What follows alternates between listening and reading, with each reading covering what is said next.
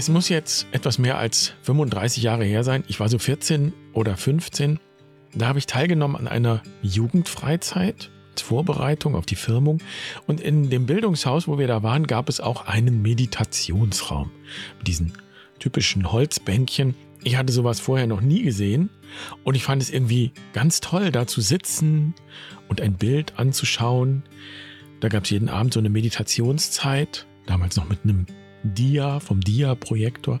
Und als ich nach Hause kam und meinen Eltern begeistert davon erzählt habe, wir haben meditiert, da haben die sich furchtbar aufgeregt und die haben mir sogar ver verboten, von da an an irgendwelchen solchen Dingen teilzunehmen, denn das sei ja Gehirnwäsche, was da mit mir gemacht worden sei. Und ich erzähle das, weil das deutlich macht, was sich in den letzten 30, 40 Jahren verändert hat. Heute würden meine Eltern wahrscheinlich anders reagieren, entspannter, denke ich. Und ich kenne auch niemanden, der das grundsätzlich noch für etwas Gefährliches hält, wenn irgendwo meditiert wird. Meditation gehört ja fast zum Alltag, würde ich sagen. Und das gilt ja nicht nur für religiöse oder spirituelle Zusammenhänge, sondern meditiert wird auch in der Schule oder in therapeutischen Kontexten. Kurzum, heute fällt keiner mehr vom Stuhl, wenn jemand meditiert. Und gerade weil das so ist, lohnt es sich, nochmal genau hinzuschauen. Und deshalb kommen jetzt die fünf wichtigsten Irrtümer über Meditation, die jeder kennen sollte, wie ich finde. Und damit herzlich willkommen bei Barfuß und Wild. Ich bin Jan. Schön, dass du dabei bist. Ich freue mich, diese Folge mit dir zu teilen.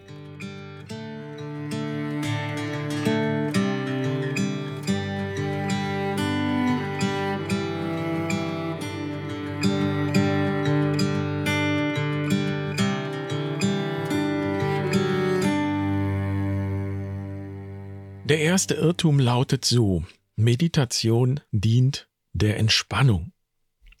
Und ich finde, das ist der am meisten verbreitete Irrtum. Wenn ich gestresst bin, ich angespannt bin, dann kann Meditation helfen, meinen Stress zu lindern. Und es mag auch sein, dass es Atemübungen gibt oder meditative Klopftechniken oder was auch immer, was dann akut hilft, runterzukommen. Aber das ist, wenn überhaupt, nur ein bestimmter Teil von Meditation. Vor allem ist mit diesem Irrtum, Meditation dient der Entspannung, die Vorstellung verbunden, dass wir uns beim Meditieren gut fühlen müssen. Das wäre schon der zweite Irrtum, da komme ich noch drauf. Ich möchte aber erst noch genauer schauen auf das Verständnis von Entspannung. Ich kann das Wort nämlich auch anders verstehen. Als einen weiten Blick, und dann bedeutet sich zu entspannen, ganz weit zu werden und eben einen weiten Blick zu haben. Und ich spreche, um das zu unterscheiden, auch nicht so gerne von Entspannung, sondern lieber von Entspanntheit. Und ich würde sagen, Meditation beginnt hier, bei der Entspanntheit.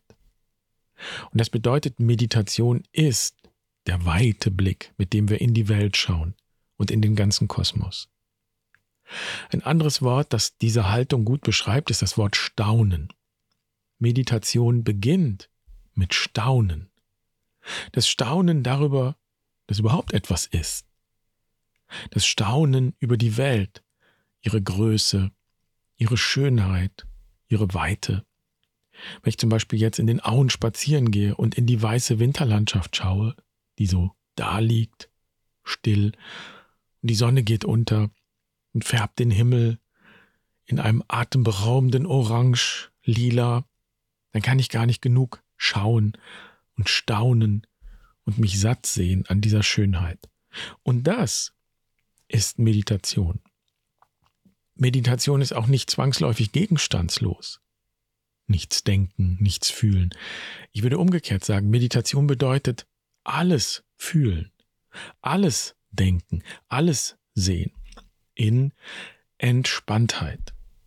Und das heißt, dass immer noch Raum und Aufmerksamkeit da ist für das, was da ist und die Schönheit darin, die eben da ist vor allem anderen, ohne dass ich etwas dafür getan hätte oder tun müsste. Und ich möchte mich noch ein bisschen aufhalten an diesem ersten Irrtum, weil ich glaube, dass er sehr, sehr wichtig ist. In der traditionellen christlichen Lehre über den spirituellen Weg des Gebets und der Mystik ist die Perspektive nämlich anders. Das ist nämlich die Lehre, die den Mainstream bestimmt hat über Jahrhunderte und die sehr stark geprägt ist von Augustinus. Und diese Lehre beginnt nicht beim Staunen. Sie beginnt nicht bei der Via Positiva, dem Blick für das Gutsein der Schöpfung, in der Schöpfung, beim Blick für den Ursegen, der alles hervorgebracht hat. Der traditionelle Weg beginnt bei der Purificatio, bei der Reinigung, bei der Läuterung. Und das bedeutet, ich sehe das Negative und versuche es loszuwerden. Der traditionelle Weg beginnt mit dem Blick für das Trennende. Eben zum Beispiel ganz banal und alltäglich den Stress, den Ärger, andere negative Gefühle.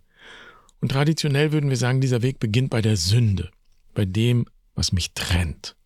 Das Wort Sünde kommt von absondern. Und deshalb ist in dieser Perspektive auch von der Ursünde die Rede. Und sehr selten oder sogar überhaupt nie vom Ursegen. Und das bedeutet, und deshalb erzähle ich das, diese moderne Vorstellung, Meditation diene der Entspannung, die setzt diesen alten, traditionellen Weg indirekt fort. Denn die Vorstellung ist, dass wir von einem negativen Gefühl, nicht entspannt sein, gestresst sein und so weiter, erlöst werden müssen.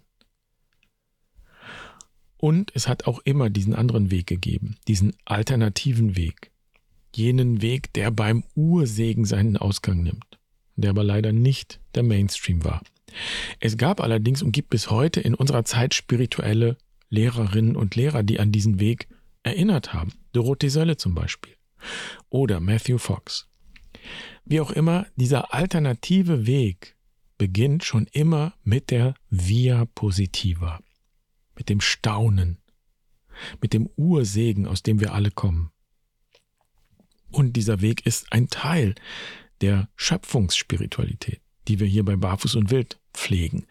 Denn wenn wir mit diesem entspannten Blick in die Natur schauen, dann sehen wir nicht in erster Linie Ursünde, sondern vor allem Ursegen. Und mit diesem ersten Irrtum, Meditation dient der Entspannung, ist wie gesagt zugleich auch ein zweiter Irrtum verbunden. Meditation bewirkt immer, dass wir uns gut fühlen. Und natürlich ist nichts dagegen einzuwenden, dass wir uns gut fühlen. Im Gegenteil, das wünschen wir uns alle. Und das wünschen wir doch auch allen. Leben ist nicht so gedacht, dass wir uns schlecht fühlen. Und es gehört auch dazu. So wie es eine Via Positiva gibt, gibt es auch eine Via Negativa. Wir nehmen das Leben immer bipolar wahr. Es gibt immer zwei Pole. Unser Bewusstsein, unser Alltagsbewusstsein kann gar nicht anders. Denn sonst könnten wir nicht unterscheiden zwischen hell und dunkel, Tag und Nacht, gut und schlecht und so weiter. Und der Irrtum besteht darin, nur die eine Seite annehmen zu wollen und die andere auszublenden. Es gibt dafür auch einen sehr interessanten modernen Begriff, Spiritual Bypassing, auf Deutsch spirituelle Umgehung. Das sieht dann so aus, dass über alles ein Deckmäntelchen geworfen wird. Oft spirituell begründet. Konflikte werden gemieden unter dem Deckmantel der Friedfertigkeit. Oder Bedürfnisse werden unterdrückt unter dem Deckmantel der Gelassenheit. Oder Schuld, die eigene Schuld oder die Schuld anderer, wird relativiert unter dem Deckmantel der Vergebung. Und das heißt nicht, dass Vergebung nicht möglich oder erstrebenswert wäre. Ebenso ist Gelassenheit natürlich auch wunderbar und Friedfertigkeit auch ganz wichtig und wertvoll. Nur eben nicht um den Preis der Relativierung des Negativen. Wenn ich vergebe, ändert das ja nichts an dem Schlechten, das gewesen ist. Es geht ja nicht darum, die Vergangenheit zu ändern. Und ist auch nicht möglich, nicht immer jedenfalls, die Dinge wieder gut zu machen, alles gut zu machen. Manches ist nicht wieder gut zu machen. Und trotzdem kann ich vergeben. Und dieses trotzdem blendet das Negative nicht aus. Im Gegenteil. Und dieser Irrtum, Meditation diene dazu, sich gut zu fühlen, führt eben dazu, dass ausgeblendet, überdeckt und relativiert wird und so über alles Negative ein Deckmäntelchen fällt. Und wir alle wissen, wie wenig das funktioniert und wir wissen auch, wie gut sich das tatsächlich anfühlt, nämlich gar nicht gut. Tatsächlich bedeutet Meditation das Ganze zu betrachten und anzunehmen. Und wenn wir von der Via Positiva ausgehen, vom Ursegen, von der Wahrnehmung des Schönen, des Guten, das immer im Ursprung da ist, weil wir es als Ausgangspunkt sehen, dann werden wir auch immer das Trennende sehen, das Dunkle sehen. Wenn das nicht käme, wenn auf die Via Positiva nicht auch die Via Negativa folgen würde, dann würden wir im Grunde alles trivialisieren. Gott wäre dann nur gut, immer da. Alles wäre immer gut und das stimmt einfach nicht. Es ist auch Schlechtes da. Und wenn wir Gott loben, so sagt es Dorothee Sölle, dann werden wir Gott umso mehr auch vermissen. Und das ist die Via Negativa. Gott vermissen. Trennung wahrnehmen. Das sehen, was ist und zugleich auch sehen, was nicht ist oder noch nicht ist, was sein könnte und den Schmerz darüber zu erfahren, dass es nicht ist. Beide Wege gehören zusammen. Meditation umfasst beides, das Gute und das Schlechte, Sonnenschein und Regenwetter, die Via Positiva und die Via Negativa. Und das Problem ist, dass die wenigsten von uns das in ihrer religiösen Sozialisation gelernt haben. Das würde ich behaupten. Sie haben höchstwahrscheinlich eine Spiritualität gelernt, die ganz traditionell von der Purificatio zur Illuminatio und dann auf die Unio zielt, also von der Reinigung zur Erleuchtung und so zur Vereinigung, zur absoluten Vereinigung mit Gott. Und diese Spiritualität neigt dazu, gewissermaßen den Boden unter den Füßen zu verlieren. Sie schaut immerzu nach oben und vergisst nach unten zu schauen. Die Haltung ist natürlich dann in der Folge, dass alles Negative beseitigt werden muss. Und das Ziel, das krampfhafte Ziel ist dann nichts Negatives mehr zu empfinden. Es darf einfach nicht sein. Und diese Spiritualität, diese Tradition macht dann zum Beispiel auch Jesus zum strahlenden Messias, der im Himmel thront und es gerät in Vergessenheit, dass derselbe Jesus am Kreuz geschrien hat. Gott, mein Gott, warum hast du mich verlassen? Und das erklärt sehr gut einen dritten Irrtum. Meditation bedeutet, über den Dingen zu stehen. Nichts kann mich irritieren, nichts kann mich aus der Fassung bringen und so weiter. Wenn ich diesen Status erreicht habe, dann bin ich erleuchtet dann kann mir nichts mehr passieren. Kann mich nichts mehr anrühren. Und das ist natürlich unmöglich. Und tatsächlich ist es auch sehr anstrengend, sich alles vom Leib zu halten. Wir hatten es in diesem Monat im Fokusthema am Lagerfeuer nicht mehr alles so persönlich nehmen. Und eine wichtige Erkenntnis für mich ist dieses Wörtchen so. Es geht ja nicht darum, nichts mehr persönlich zu nehmen. Es geht nicht darum, alle negativen Emotionen zu beseitigen oder zu überdecken. Das ist auch gar nicht möglich, weil diese Emotionen zuerst da sind, bevor ich überhaupt darüber nachdenke. Sie sind körperlich da. Und Meditation heißt nicht, sie zu unterdrücken. Also gerade nicht über den Dingen zu stehen. Zehn Zentimeter über dem Boden zu schweben. Und es ist doch bekannt, wenn ich etwas unterdrücke, dann wird es irgendwo anders herauskommen. Zum Beispiel wird unterdrückte Aggression sich immer irgendwo einen Weg suchen. Es gibt keine Abdichtung gegen Aggression. Die Frage ist nur, wo kommt sie dann raus und wie? Und wenn ich sie unterdrücke, dann wird sie sehr wahrscheinlich dort rauskommen, wo ich es hinterher bereue. Entweder werde ich sie gegen andere richten, meistens gegen die Falschen, oder, was genauso dramatisch ist, ich richte sie gegen mich selbst. Meditation heißt also überhaupt nicht über den Dingen zu stehen, sondern heißt mittendrin zu stehen und eben zu stehen und mich berühren zu lassen und auch mich verwandeln zu lassen. Deshalb spricht die Schöpfungsspiritualität hier auch von der Via Transformativa. Und das ist ein Weg, der mich nicht von der Welt wegführt, sondern tiefer in die Welt hinein. Das bedeutet auch mehr in mein Potenzial und hin zu der Gabe, die ich in diese Welt bringen kann.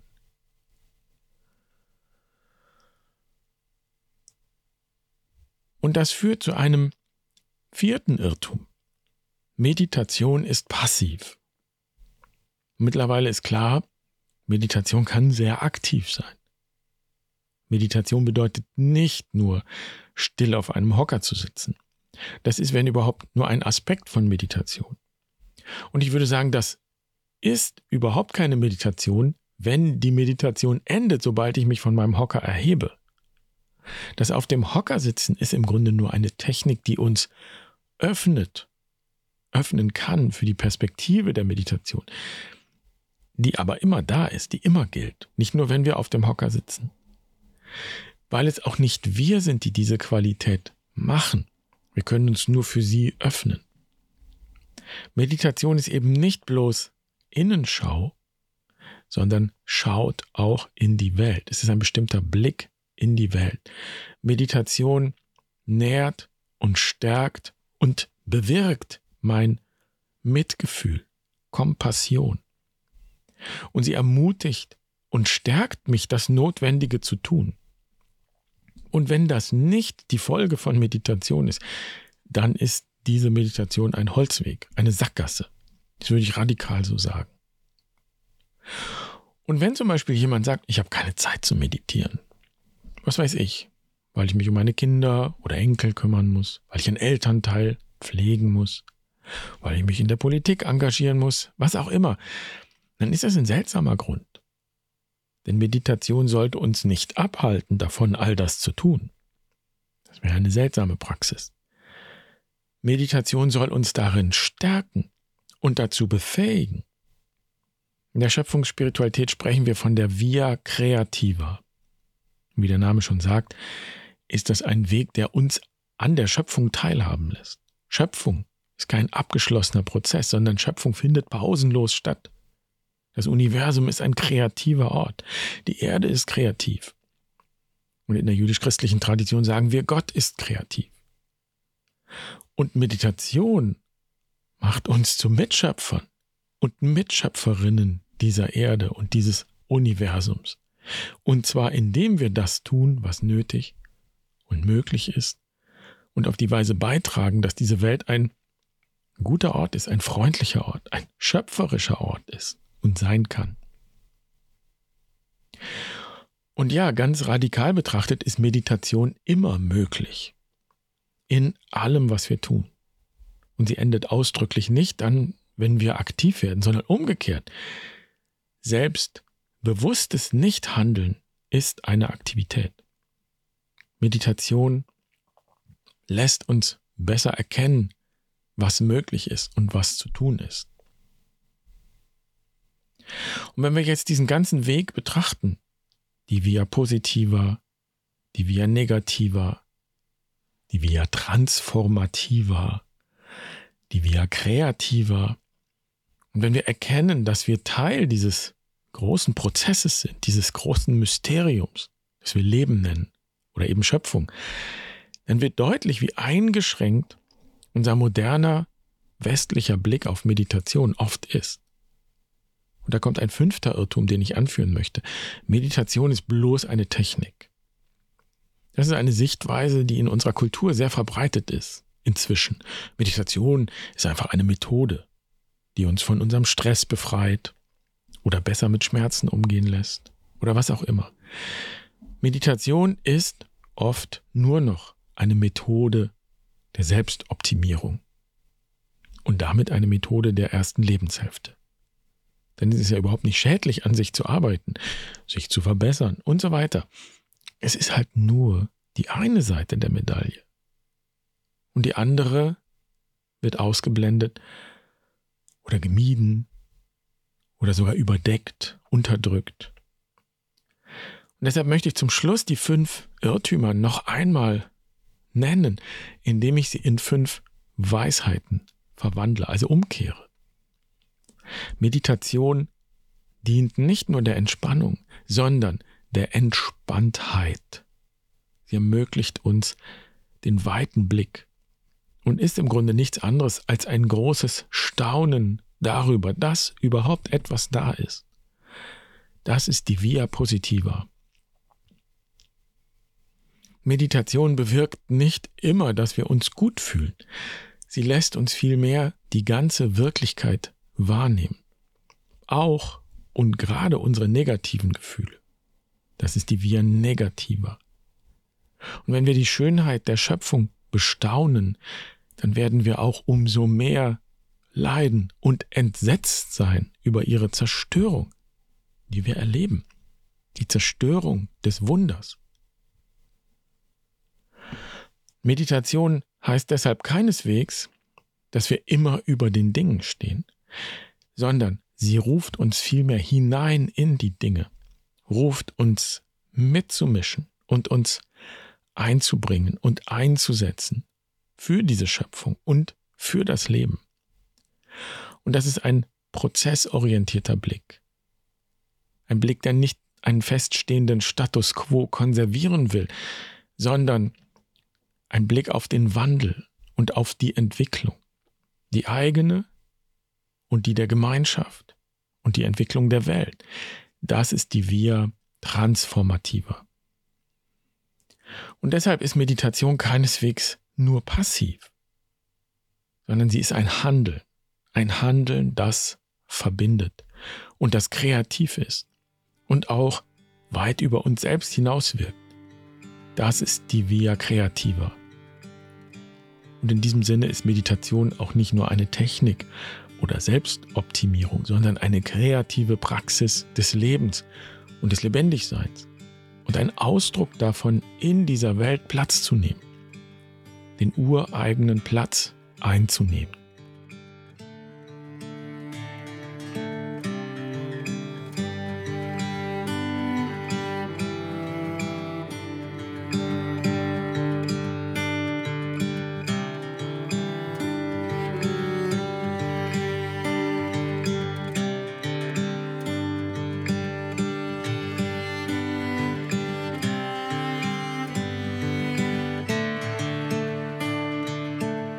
Wenn ich alle fünf Irrtümer über Meditation in einem Irrtum zusammenfassen sollte, dann würde ich sagen, ich habe den Eindruck, die meisten Menschen investieren ihre ganze Zeit und Kraft in das Konservieren des Status quo. Alles soll so bleiben, wie es ist. Oder soll bitte so werden, wie es war. Oder so, wie ich es mir vorstelle. Oder wie auch immer du das drehst und wendest. Entscheidend ist diese Bewegung und diese Blickrichtung mehr Entspannung finden, endlich meinen Stress loswerden und so weiter. Und wenn du merkst, dass das anstrengend wird oder anstrengend geworden ist, wenn du merkst, dass dir in Wahrheit die Leichtigkeit im Leben verloren gegangen ist, verloren geht, dass du immer häufiger an Grenzen stößt dass es eng wird. Und wenn du merkst, dass du das eigentlich so gar nicht möchtest, wenn du einen anderen Weg gehen möchtest, der eben nicht damit zu tun hat, etwas zu überdecken, sondern man könnte sagen, hindurchzugehen, weiterzugehen, wirklich zu wachsen und sich zu entwickeln. Dann willkommen bei Barfuß und Wild. Willkommen auf der Via Positiva, Via Negativa, Via Transformativa und Via Kreativa. Und zusammenfassend könnte man sagen, die Via Integrativa. Das ist der Weg, den wir hier gehen. Und niemand kann diesen Weg für dich gehen. Aber wir haben einen Kompass, der uns helfen kann, den Weg nicht aus den Augen zu verlieren und sich zu orientieren. Und dieser Kompass ist bei uns das Lebensrad, sozusagen die geronnene Erfahrung unserer Vorfahren, der Traditionen, Traditionen, die es gab. Wenn du das ausprobieren möchtest, also wenn du dein Leben einmal durch diese Brille dieses Kompasses anschauen möchtest, dann kannst du den kleinen Selbsttest bei uns auf der Webseite machen. Wo stehst du? Und das ist natürlich ein bisschen spielerisch. Aber die Erfahrung ist, dass die Antworten, die dieser Test am Ende ausgibt, oft ganz wunderbar passen, weil der Prozess, von dem wir hier sprechen, eben das Leben selbst ist. Und den teilen wir. Wir gehen alle durch den gleichen Prozess, nur eben individuell mit unserer Geschichte und unseren Erfahrungen. Du findest diesen Test auf der Webseite und du findest auch das Webinar zum Lebensrat auf der Webseite. Das verlinke ich dir. Und da erfährst du, wie dieser Kompass funktioniert, wenn man so will.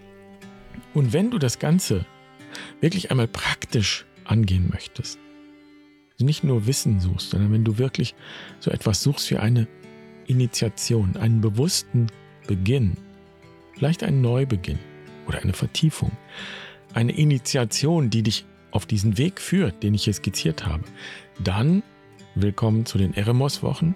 Gehen auch dieses Jahr wieder intensiv durch die Fastenzeit. Und das heißt, durch das Lebensrad und damit durch all diese Qualitäten, die hier heute Thema waren. Und da geht es darum, nicht nur die Theorie zu kennen, nicht nur darüber nachzudenken, sondern das auch körperlich zu erfahren und zu begreifen und es wirklich einzufleischen. So hat das Theresa in einem Kommentar geschrieben, finde ich wunderbar. Also die Einladung zum sich einfleischen ins wahre Leben. Und apropos Kommentare, danke für alle, die etwas von sich teilen auf der Webseite. Ich freue mich, von dir zu lesen. Schön, dass du heute dabei warst und dann wünsche ich dir eine wundervolle Woche. Mach's gut. Pace bene.